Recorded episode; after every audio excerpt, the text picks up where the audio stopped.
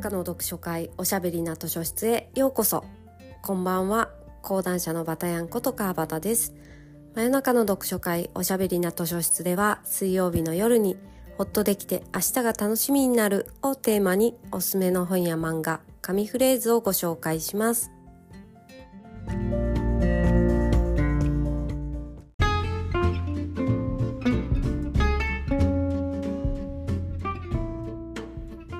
157夜を迎えました今夜はお便りのご紹介はちょっとお休みをしてこの1年の真夜中の読書会の配信の中で反響の大きかった回を振り返りながら勝手に貸し出しカードをお出ししたいと思います。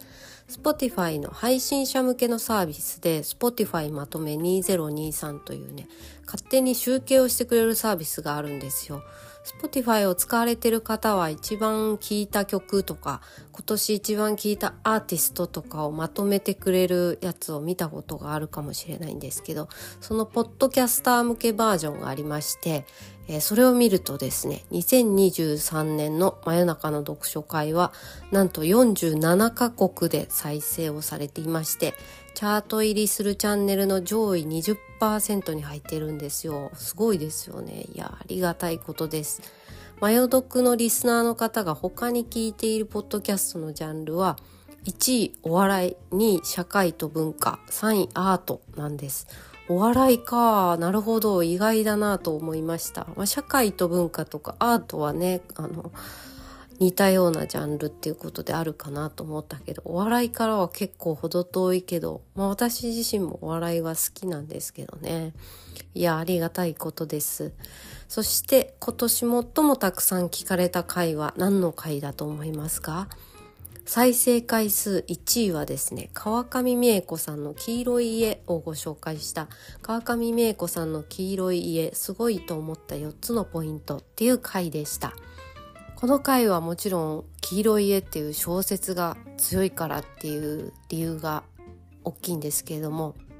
川上さんご自身がこの紹介した配信会を何度かリツイートしてくださった。あ今リツイートって言わないのか。リポスト X でリポストしてくださったんですねやっぱご本人がシェアしてくれるっていうのが影響力がすごくて新しい方に今までマヨ読を聞いたことなかった方にたくさん聞いてもらえた回でした。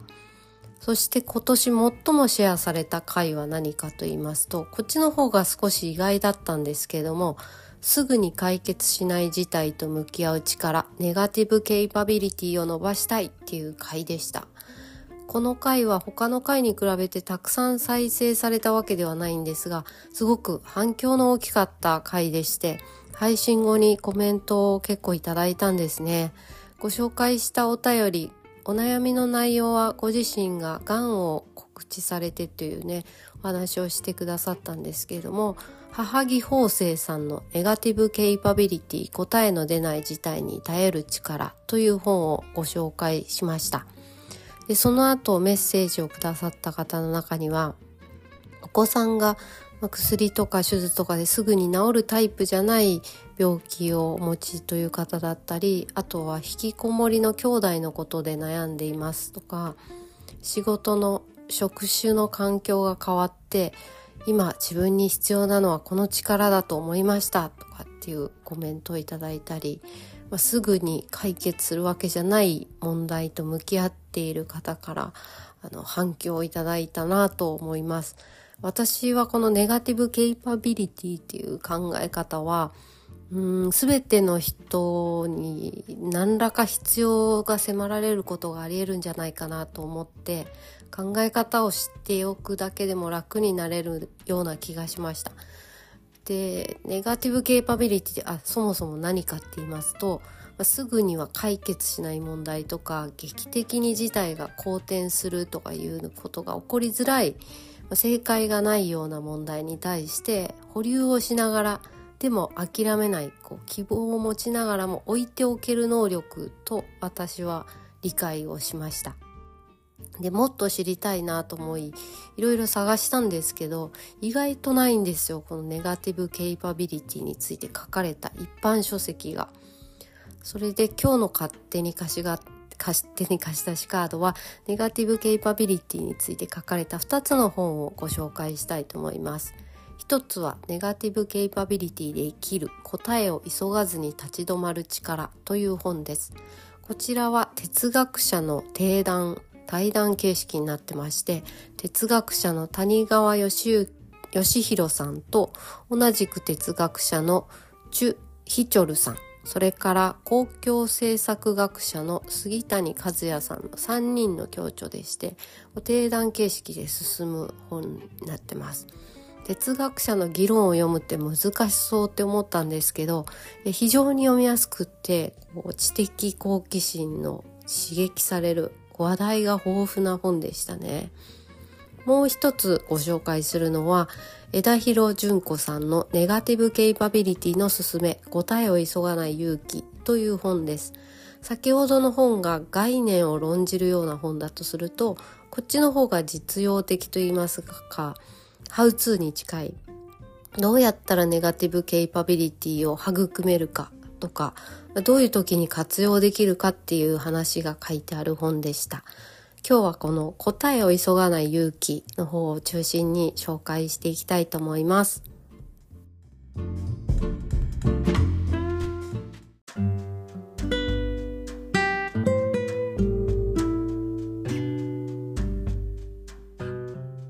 私はこの本を読んで新しい発見があったんですよ。最初に読んだ母木法生さんの本でも哲学者たちの提談でも気づいてなかったんですけどこの本で一番そうかもって思ったのはですねネガティブケイパビリティって自分一人じゃなくてそれに関わる周りの人も一緒に巻き込んでキャパシティを大きくしていくのが大事なんだなと思ったんですね。組織とか地域とか家族の問題だとしたら家族のその関わる人たちみんなが持ってるのが大事なんだなって思ったんですよ。私一人がその能力が高くて意識していても周りを巻き込んでいかないと結局そんなに大きなケイパビリティにはならないと言いますかうん例えばこの本の中で非常に興味深い事例だなと思ってすごい参考になったのは原子力発電所を抱える町の町づくりの事務局のファシリテーターを著者の枝広さんが手掛けられたっていう話が出てくるんですね。町の住民の中には原発反対派と推進派がいて長いこと対立状態にあったわけです。そりゃそうですよね。恩恵も大きいでしょうけど受け入れがたい気持ちを持っている人もいてそういうのってまさにすぐに白黒つけられない問題じゃないですか。どうやってファシリテーションするのかなこんな難しい状況にって思ったんですがここがネガティブケイパビリティの発揮どころなんですね。すぐに結論を出すんじゃなくてこの場は結論を出すための会じゃないですよっていう念押しをしながら双方の言い分のある人たちを集めるんですね。それで50年後にどんな死だったらいいか考えてくださいっていうお題を出すそうなんですよ。未来の理想の形みたいなものを言い合ってもらうと、え実は原発反対派の人も推進派の人も私たちの街がこうだったらいいなっていうありたい姿は結果として同じようなイメージだったと。つまりゴールは一緒で、ああ、そうかそうか、同じようなことを考えていたけど、あ、まあ、アプローチが違うというか、っていうことが分かれば、まあ、ちょっと聞く耳を持つっていう感じなんですかね、多分。何が不満で何が不安なのかとか相手の話を聞く体制を作る前に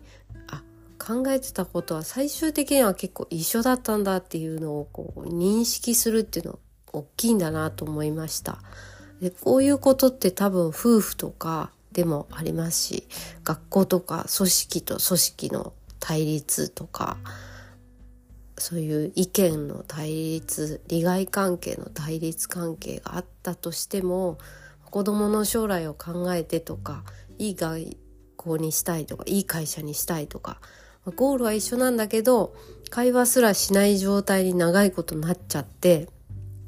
相手の話を聞く体制がそもそもないっていうねあありえますよね。私がさっきネガティブケイパビリティは自分だけが持っててもしょうがないって思ったっていうのはそこなんですよ。こうケイパビリティは夫婦なら夫婦組織なら組織全体でこう広げていかなきゃいけないんだなって枝広さんのようなスーパーファシリテーターがいてくれればね話し合いの補助線を引いてくれると思うんですけどそうじゃなかった場合こう自分で広げていかなきゃいけないとするならば、まあ、もっとこの考え方が知られてほしいなって思いました。答えを急がない能力の大事さがもっと知られたらいいのにって思ったのでした。さて今日はこの本から紙フレーズをご紹介したいと思います。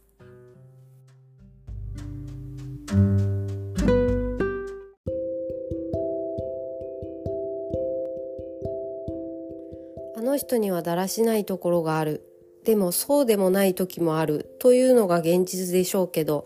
現実が複雑すぎると考えるのが大変になるので頭の中で現実を単純化したモデルにしてカッコイコールメンタルモデルそのモデルをもとにいろいろと考えるのです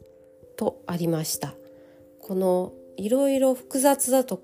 大変だめんどくさいから単純化したい気持ちっていうのはありますよね。でこのことについてさらにですね推論のはしごを駆け上がるっていう言い回しをされていて、まあ、自分の経験や思い込みから A はこうに違いないって推測して決めつける。でこう現実を単純化して決めつけていく結論を出しちゃうっていうことを推論のはしごあっという間に駆け上がるっていう表現をされていてすごく面白いなって思いました。推論のはしごを駆け上がったり駆け下りたりしちゃいがちですよね。それをあ今駆け上がろうとしちゃってたってちょっと気づいて立ち止まってちょっと待って待ってと。だらしないところもあるけどだらしなくないきちんとしてるところもあるなとか。なんでルーズになっちゃうのかっていうのはその人が悪いんじゃなくて片付けるところが決まってないからいけないんだとかなんかそういう原因を考える仕組み自体をこう考え直すとか、まあ、そういうことですかね。そうやって行ったり来たりしてこう決めつけた結論を保留にしながらぐるぐると考えるっていうのがネガティブケイパビリティってことなんだなと思いました。ああとサスペンスが好きな人はネガティブケイパビリティがあるタイプって書いてあって面白いなっていう確かにそうかもって思いましたハラハラした状態を長く続けられるっていうことですもんねサスペンス好きな方はどうでしょうか？さてさていつの間にやら今年も配信は残すところあと1回となりました来週は2023年ベストブックを発表したいと思っています。ぜひお楽しみに来週も聞いてください。